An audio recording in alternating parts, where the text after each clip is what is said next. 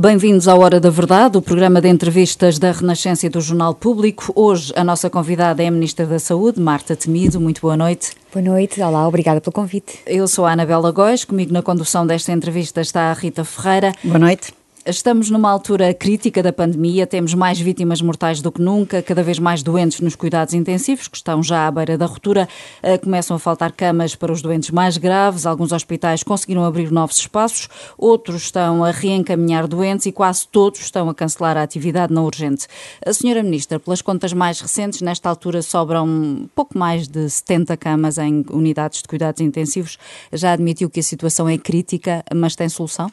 A situação é muito grave, mas uh, felizmente o número de camas de cuidados intensivos de que dispomos no Serviço Nacional de Saúde tem alguma capacidade de ajustamento e isso significa que eh, tem sido possível diariamente, semanalmente, graças ao esforço dos profissionais de saúde, graças ao esforço dos dirigentes, encontrar capacidade para acomodar aquilo que são as necessidades. E, portanto, eh, diria que não é exato que sejam 70 as camas de cuidados intensivos que... São quantas?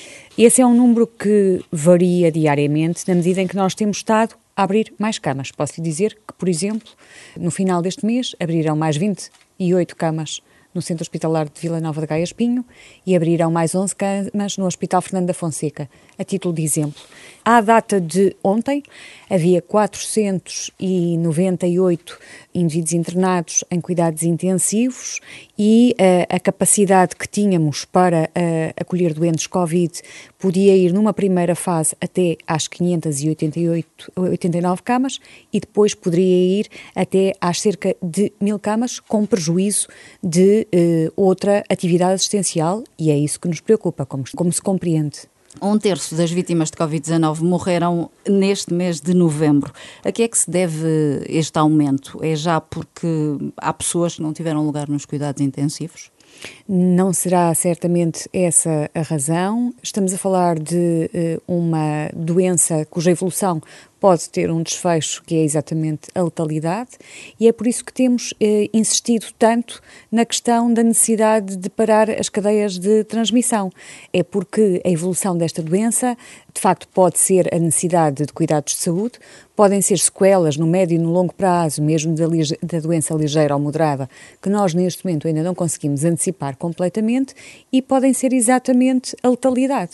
E, portanto, precisamos de ter uh, o cuidado necessário necessário para conter cadeias de transmissão, sendo que uma das consequências desta doença é a utilização de cuidados de saúde e isso implica uh, uma, uma resposta que uh, tem limites, como nós temos assistido um pouco por toda a Europa. Uhum. E tem noção da, da percentagem de doentes Covid que morre nas UCIs e nas enfermarias? Não tenho essa informação aqui disponível. Temos uh, aquilo que é a letalidade pela doença, que eh, não chega a 2% em termos de letalidade geral e que ultrapassa os dois dígitos, eh, mais de 12%, se a memória não me falha, eh, em relação àqueles que têm mais de 70 anos.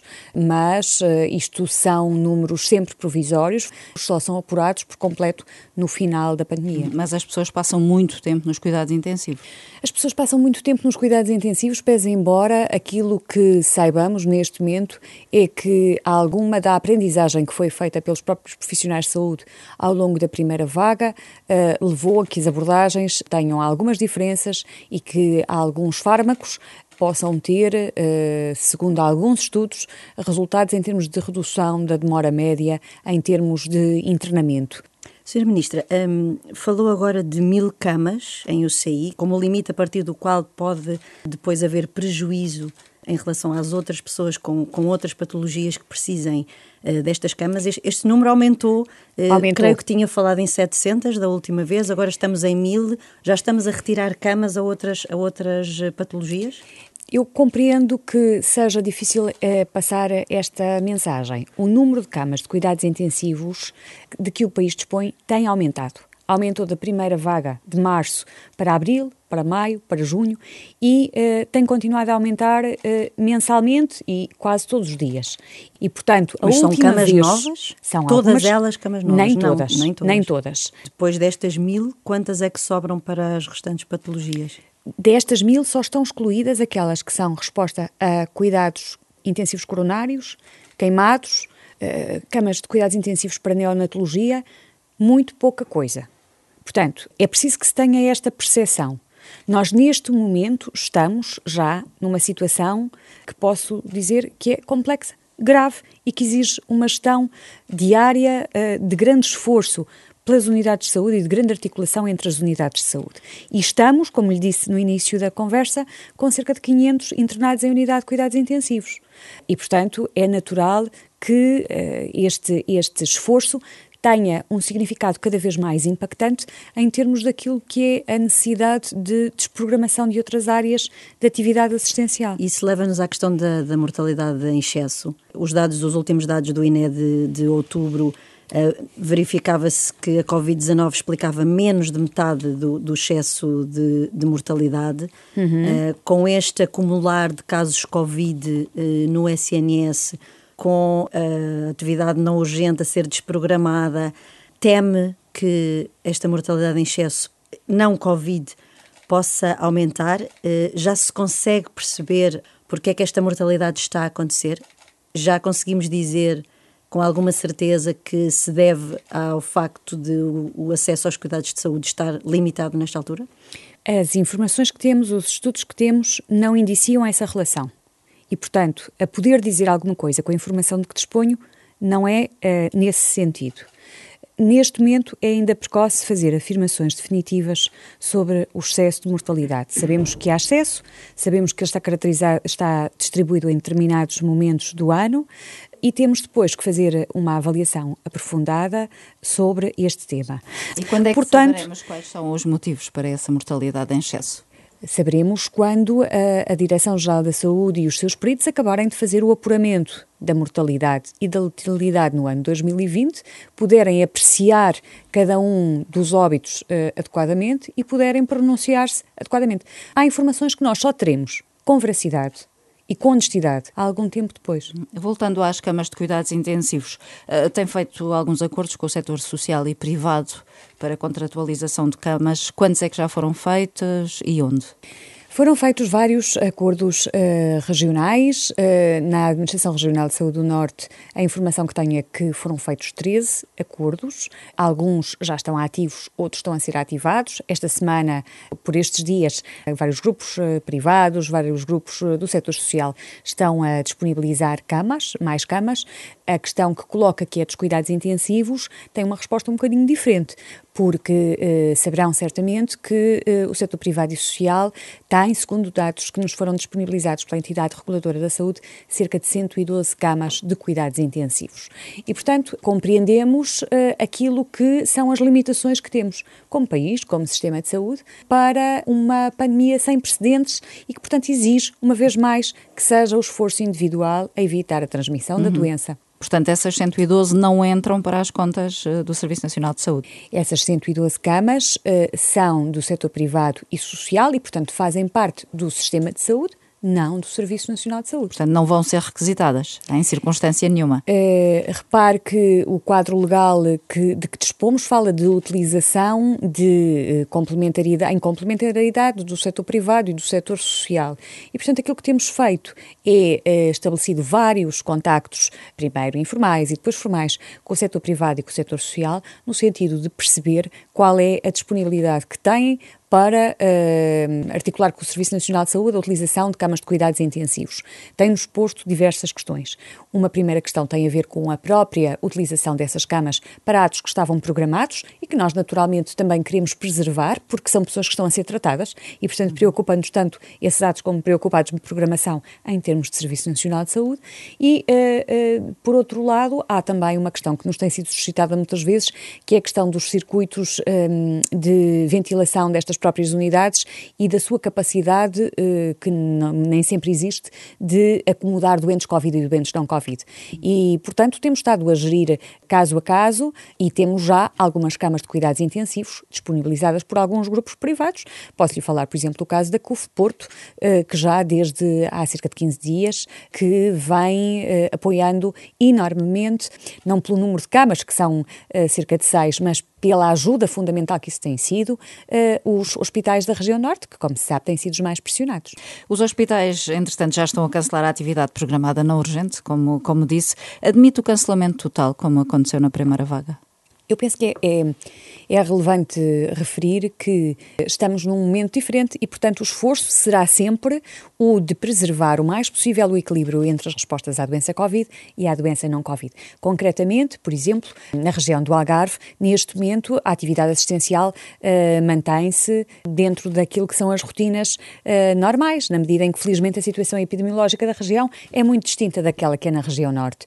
Teremos que ir avaliando uh, diariamente, semanalmente, aquilo aquilo que são as necessidades de ajustamento em uh, articulação com as nossas instituições e regiões. E não pensaram distribuir os doentes por esses hospitais que, que conseguem ainda manter a atividade normal ou praticamente normal? Isso, uh, essa questão da distribuição significaria enviar, por exemplo, os doentes não Covid da região norte para a região do Algarve? Não teria que ser para o Algarve, mas podiam criar-se hospitais não Covid. Por Nenhum... exemplo, o Hospital de Santa Marta não teve casos de Covid na primeira vaga. Uhum, uhum. Poderia ter sido usado como um local para tratar esses doentes? Sabe que eh, essa é uma questão que é muitas vezes repetida e eu gostava de sublinhar que há vários hospitais que estão recebem doentes Covid dentro do Serviço Nacional de Saúde. Olha, o hospital, o Instituto Oftalmo no Gia Gama Pinto, os institutos de Oncologia, fazem parte do Serviço Nacional de Saúde, os Institutos de Medicina Física e Reabilitação. Portanto, há um conjunto de instituições que, dentro daquilo que, é, que são as novas eh, necessidades de regras de proteção de doentes e profissionais, preservaram inteiramente aquilo que é a sua capacidade de resposta. Quanto à questão da, da escolha por ter hospitais só Covid ou hospitais só não Covid, no panorama europeu essa é uma realidade praticamente inexistente. Há alguns países uh, têm um hospital Covid, mas genericamente a atividade uh, é uh, acomodada dentro de uma mesma instituição, até por aquilo que são as intercorrências que sempre acontecem. Só, só um bocadinho voltar atrás, porque acabou por não uh, dizer, afinal, quantos acordos é que já há com o setor privado e social? Já, já a acontecer, temos três na região do Norte e temos três na região de Lisboa e Val do Tejo. E uh, estes acordos são para a atividade assistencial Covid e não Covid. Sra. Ministra, uh, professores, funcionários públicos, militares uh, podem ser requisitados para ajudar no, no, no SNS. Quantos foram até agora? O que é que estão a fazer? E os alunos de enfermagem? Já estão a trabalhar? Já estão no sistema? Estão a fazer o quê? Foram uh, alocados uh, mais de uh, 93 profissionais na parte tardia da primeira vaga à região de saúde de Lisboa e Val do Tejo, para responder àquela, àquele momento que foi o junho-julho e à questão da, do quebrar das cadeias de transmissão, da identificação das ligações epidemiológicas. Neste momento, na região do Norte, estão a ser formados diariamente cerca de uh, uma dúzia uh, de militares que eh, estão a colaborar numa metodologia específica de primeiro contacto com as pessoas que eh, são casos eh, de infecção. E estão a trabalhar num modelo de formação intensiva, portanto, aquilo que estamos a fazer é formar pessoas destas áreas que não são profissionais de saúde na origem para responderem aos agrupamentos de centros de saúde que têm maior número de novos casos e, consequentemente, maior atraso na realização dos inquéritos epidemiológicos. Enfim, eh, é um trabalho complementar no qual estamos bastante esperançados, na medida em que eh, temos eh, um número significativo de inquéritos epidemiológicos em atraso, sobretudo na região do Norte. Mas são só militares por agora, é isso? Neste momento, nas equipas que já foram formadas e que já estão no terreno, houve sobretudo militares, houve também alunos das escolas de enfermagem, mas isso penso que já toda a gente uh, sabia mesmo antes desta decisão. Portanto, funcionários públicos, professores ainda não se, ainda não se Já estão identificados, cerca de 500, uh, eh, mais de 500, diria eu. Não, não, não tenho agora aqui a informação detalhada dos grupos profissionais de origem, uh, mas, portanto, serão uh, profissionais com vínculo à administração pública de várias áreas, consideradas como potencialmente adequadas à realização deste trabalho. E já questão, aceitaram? A questão é a questão da formação. E a formação, que é rápida, na medida em que a Direção-Geral da Saúde preparou módulos de formação online que são relativamente acessíveis, uh, mas que depois têm de ser complementados por alguma formação em sala e a supervisão de profissionais, autoridades de saúde, para que as pessoas possam fazer uh, este, este trabalho com tranquilidade, com qualidade e com segurança elas próprias. E quando é que começaram a trabalhar? À medida que uh, formos tendo a capacidade de acabar esta formação dos militares, que é a primeira linha de montagem, digamos assim, com a qual estamos neste momento no terreno. Hum. foram finalmente conhecidos, Senhora Ministra, os critérios para a atribuição dos prémios aos profissionais de saúde que, que trabalharam na primeira vaga Covid. Quantos é que vão ser compensados? Não lhe sei dizer ainda quantos uh, são os, os, profissionais elegíveis para o prémio. Quanto à questão dos critérios, a Assembleia da República, quando definiu a atribuição desta compensação, definiu-a em termos daquilo, daquilo que ela era, em termos de valor financeiro e em termos de dias de férias. E deixou uh, na norma que elaborou três aspectos que careceriam de regulamentação. O que é que se entende pela realização de atos continuados, relevantes, dedicados à Covid-19? E a regulamentação que fizemos destes atos continuados, relevantes e dirigidos à Covid-19 por profissionais do Serviço Nacional de Saúde, porque o âmbito da norma inicial era profissionais do Serviço Nacional de Saúde e foi opção uh, do Governo garantir que outros profissionais de saúde que trabalham no sistema de saúde uh, também eram elegíveis. É este, esta densificação que agora resultará na, no pagamento do prémio. Uhum. Uh, esperamos até Portanto, o final. São médicos, enfermeiros, assistentes operacionais que trabalharam durante um determinado tempo seguido só, exclusivamente, com doentes Covid. São profissionais de saúde, no sentido da nova Lei de Bases da Saúde, que não abrange só prestadores diretos de cuidados, mas também prestadores de atividades de suporte, por exemplo, secretários clínicos, são pessoas que estiveram a trabalhar durante o período do estado de emergência, porque a norma uh, tinha esse âmbito, e são pessoas que, de facto, como diz, uh, praticaram de forma continuada, uh, por um período de tempo que foi definido, e de forma relevante, aferida em termos de tempo, porque não tínhamos outra métrica, trabalho em ambiente de resposta direta à Covid-19. E admite alargar esse prémio agora à segunda vaga? Esta norma, nós estamos a regulamentar aquilo que é uma norma votada pela Assembleia da República e, portanto, obviamente, se houver essa, essa, esse quadro legal, uh, certamente que sim.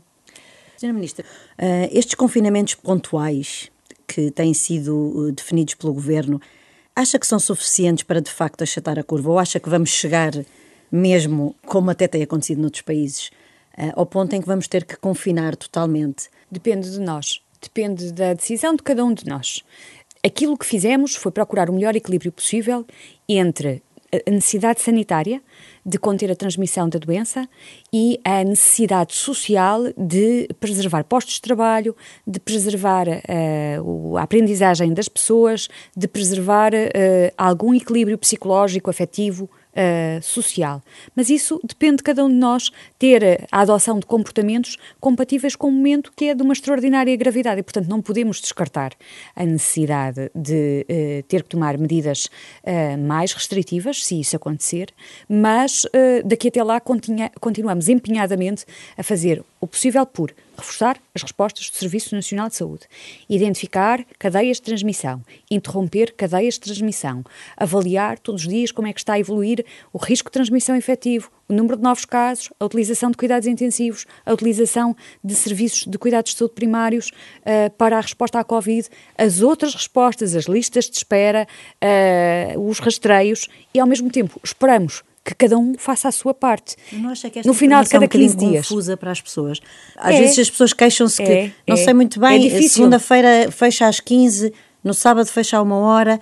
Não nota, por exemplo, que há uma concentração enorme de pessoas num, num menor espaço de tempo, por exemplo, aos fins de semana, que voltou-se a ver imensas filas nos supermercados, porque, aliás, e, e, ontem até saíram alguns dados sobre isso, uhum. que de facto neste fim de semana houve uma concentração enorme de pessoas entre as 11 e, e o meio-dia a irem fazer compras.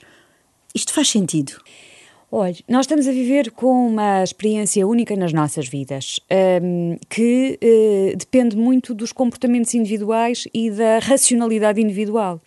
E, portanto, eu diria que cada um de nós deve tentar distribuir uh, a sua, os seus contactos e a sua vida uh, o mais possível de forma a evitar a utilização dos uh, serviços nesses momentos. Mas que sabemos que, em alguns casos, isso não é possível e que se geram essas, essas situações às quais estamos, temos de estar atentos e que temos que ponderar, naturalmente. Quando pedimos às pessoas que, a partir das 13 ou agora nos dois, eh, nas duas vésperas de uh, a partir das 15, ficassem em casa, uh, não foi para as pessoas fazerem tudo o que pretendiam fazer nesse dia, no período da manhã, foi para as pessoas evitarem contactos. Uh, é difícil passar esta mensagem, é muito difícil. E, sobretudo, é muitas vezes muito difícil porque não há agora uma coesão social como existia na primeira onda. E, portanto, quando a coesão social começa a deslaçar, é natural que também haja alguma tentativa de aproveitamento de mensagens que são difíceis, na realidade, de passar. Mas eu acredito que os portugueses são sábios e são genericamente bem intencionados e, portanto, compreendem que eh, é muito difícil fazer este equilíbrio e que passa por cada um de nós tentar eh, interpretar uh, analisar e não podemos combater esta pandemia uh, sem boa informação, sem boa leitura, sem boa reflexão. Mas depende de cada um de nós, uma vez mais. Senhora Ministra, e temos noção uh, das formas de transmissão da doença? Porque um, há pouco tempo saiu um estudo que diz que os restaurantes representariam um, um risco mínimo. No entanto, foram impostas grandes restrições ao funcionamento da restauração dá credibilidade a estes estudos? Eh, sabemos exatamente qual é o risco? O que é que se passa, afinal? Todos os estudos uh, têm uh, um alcance uh, que depende daquilo que foi o objeto de estudo, o contexto em que foi realizado o estudo, e normalmente, se nós lermos um estudo publicado numa revista científica, a última parte do estudo refere-se às limitações do estudo e aos resultados de estudos semelhantes. Nós temos estudos contraditórios em relação a esta questão concretamente dos espaços de restauração. E se calhar uh, podemos perceber porque é que temos uh, resultados distintos, porque tudo depende da adesão que os próprios espaços de restauração têm em relação às regras uh, de higiene, distanciamento, etc. E também uh, da adesão que aqueles que frequentam estes espaços têm essas mesmas regras. Aquilo que uh, encontramos num estudo caso-controle, se é isso que se estava a referir, realizado no nosso país por uma parceria entre a Escola Nacional de Saúde Pública e o Instituto de Saúde Pública da Universidade do Porto, foi uma, uma baixa relação, uma não relação entre uh, os infectados, as pessoas que se infectaram num determinado período de tempo. Vale a pena recordar que estamos a, estávamos a falar de finais de setembro, outubro, ou seja, um momento em que o número de novos casos, a transmissão comunitária era muitíssimo mais baixa. Estávamos a falar de 200, 300 novos casos por dia. Hoje estamos a falar de 4 mil, 5 mil, 6 mil. Portanto, um, contexto totalmente diferente e onde não foi encontrado, de facto, a relação entre a frequência de restaurantes e as pessoas que se infectaram. Foram encontradas outras relações. Noutros estudos realizados noutros países, foi encontrada uma relação entre a utilização de restaurantes e uma maior uh, e, e então, um número de infectados. em Portugal é uma decisão política, não uma decisão técnica.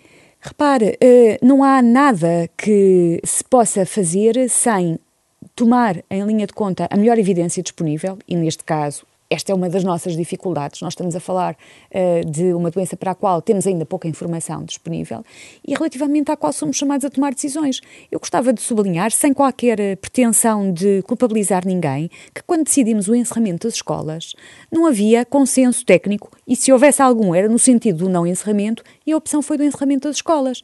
A utilização das máscaras, não havia uh, informação técnica que a recomendasse e, e, uh, sem, sem dúvida. Portanto, não há forma nenhuma de o decisor político não tomar decisões, porque essa é a sua função. Uh, mudando de assunto, uh, parece que estamos quase a ter uma vacina para a Covid-19, não é? Parece ser uma realidade cada vez mais próxima. Espanha e Alemanha já têm a logística montada para começarem a vacinar a população, que deve acontecer logo que, que haja de facto a tal vacina que todos queremos que, que exista. E nós, em que fase é que estamos, Senhora Ministra? Temos, neste momento, a produzir trabalhos para integrar esse plano, a Direção-Geral da Saúde, com a componente estratégia vacinal, ou seja, populações-alvo, eh, grupos prioritários, condições de administração, e gostava de sublinhar que as vacinas que vamos ter provavelmente são distintas, têm populações-alvo distintas e, e, isso tem de ser considerado. Temos depois uma dimensão que também vamos integrar nesse, integrar nesse plano, que é a dimensão da logística, Cada uma das vacinas também terá condições logísticas diferentes e a própria forma de chegada ao país será provavelmente diferente. Uhum. Algumas delas serão apenas entregues num ponto único, outras em vários uh, pontos do país.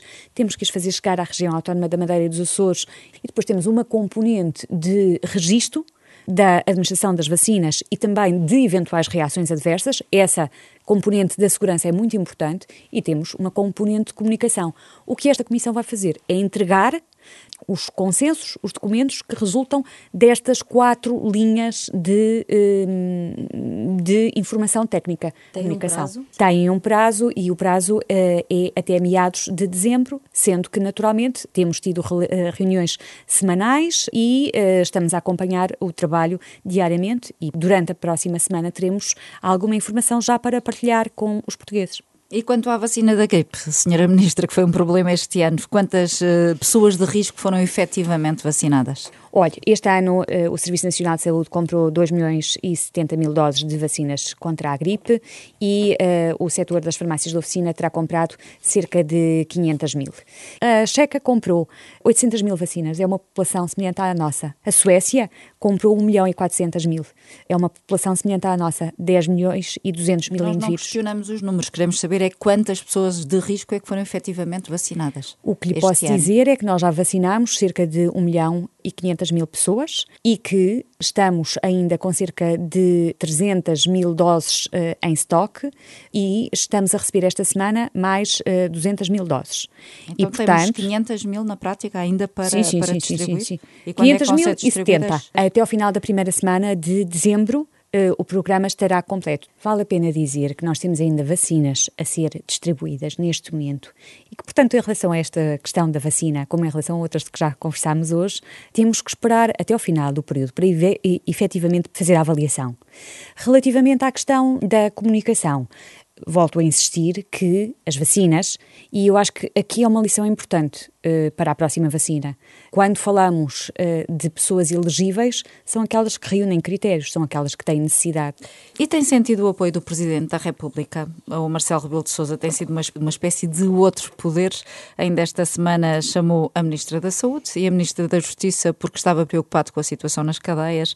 Recebeu várias corporações ligadas à saúde, chama especialistas. Eu tenho sentido o apoio de, uh, genericamente, de todos, de toda a população e, naturalmente, também uh, do Governo, do Sr. Presidente da República, suscitando questões e necessidades de melhor esclarecimento que temos procurado dar. Foi concretamente o caso uh, da reunião que foi mantida com a Sra. Ministra da Justiça e comigo em Belém e, portanto, estamos cá também para esclarecer naturalmente e para prestar informação e para, sobretudo, continuar a trabalhar para ter um melhor resultado. Uhum. Só uma última pergunta, Sra. Ministra. Qual é que é a meta para que a curva comece a achatar? Existe um número, que é o número de 1, em termos de risco de transmissão efetivo, que é o número a partir do qual sabemos que a curva começará a descer. Esperamos que comece a descer, porque, como têm explicado várias vezes os especialistas, podemos atingir o 1 e permanecer no 1.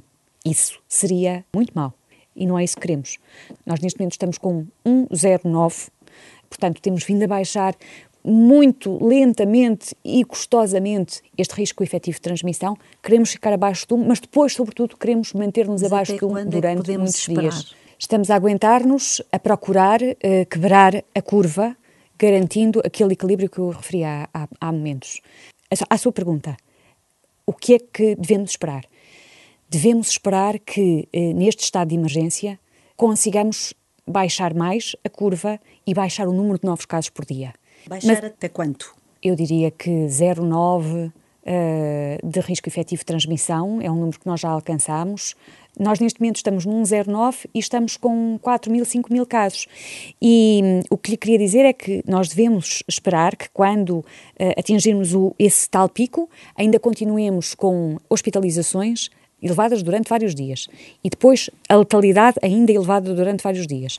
Ou seja, o mês de dezembro vai ser necessariamente um mês muito difícil e um mês particularmente exigente para todos, até porque é um mês de afetos, de comemorações e uh, este ano não podemos despreender-nos uh, daquilo que é esta preocupação com esta pandemia.